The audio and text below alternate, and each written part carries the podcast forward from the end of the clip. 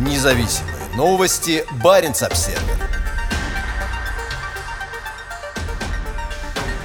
Более 2300 шведских и финских военнослужащих прибыли на север Норвегии на учения НАТО. Еще никогда эти страны Северной Европы, направившие значительный контингент на учения НАТО «Холодный ответ», не были так близки к членству в оборонительном альянсе. В эти выходные на дорогах, ведущих с севера Швеции и Финляндии в соседнюю Норвегию, можно было увидеть большое число грузовиков с военной техникой. На некоторых из них были танки и тяжелая бронетехника. Швеция и Финляндия участвуют в проводимых раз в два года учениях «Холодный ответ» уже более 15 лет. Но в этом году все по-другому. На европейском континенте идет война, и две нейтральные страны все чаще задумываются над тем, как решать вопрос национальной безопасности. Швецию на «Холодном ответе» представляют составляют примерно 1600 военнослужащих, в то время как финский контингент составляет около 700 человек. По словам подполковника Эрика Прейца, они образуют совместную бригаду, которая в основном будет задействована в подготовке в регионе Трумс. Всего в учениях, охватывающих территорию от Финмарка на севере до Нарвика на юге, принимают участие около 35 тысяч военнослужащих из 27 стран.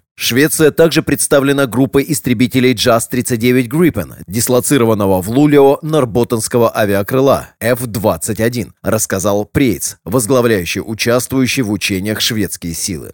Финляндию представляют военнослужащие бригад Кайну и Пори, а также егерской бригады, Агентства информационно-технологического обеспечения вооруженных сил и командования материально-технического обеспечения. Наша главная цель – отработка оперативной совместимости и развития совместных возможностей со шведскими и норвежскими войсками, заявил командир бригады Кайну бригадный генерал Ману Туоминен. Агрессия России против Украины сближает и Швецию, и Финляндию с Альянсом, и вступление в него теперь поддерживает все большее число населения обеих стран. В недавнем опросе, проведенном финской государственной телерадиокомпанией Yle, за членство в Альянсе высказались 62% респондентов. В аналогичном опросе, проведенном в 2017 году, о своей поддержке вступления в НАТО говорили лишь 21% опрошенных. В опросе, проведенном в Швеции в начале марта, 51% респондентов заявили, что хотят вступления страны в Альянс. Как пишет газета «Афтонбладет», за членство в Альянсе впервые выступает большинство населения. 21 марта шведские и финские войска посетила премьер-министр Швеции Магдалена Андерсон. Ее сопровождал лидер консервативной партии «Умеренные» Ульф Кристерсон. «Мы можем расходиться во мнениях по многим вопросам, но мы оба боремся за безопасность Швеции», заявила премьер-министр присутствующим на учениях журналистам. «Мы едины, когда речь идет об ужасных событиях в окружающем нас мире», добавил Кристерсон. Лидер оппозиции давно выступает за членство Швеции в оборонительном альянсе. Консервативная партия хочет, чтобы Швеция как можно скорее стала полноправным членом НАТО, и возглавляемая партия правительства будет готова подать заявку сразу после выборов, если за это проголосует большинство в парламенте, подчеркивается в его заявлении на сайте партии.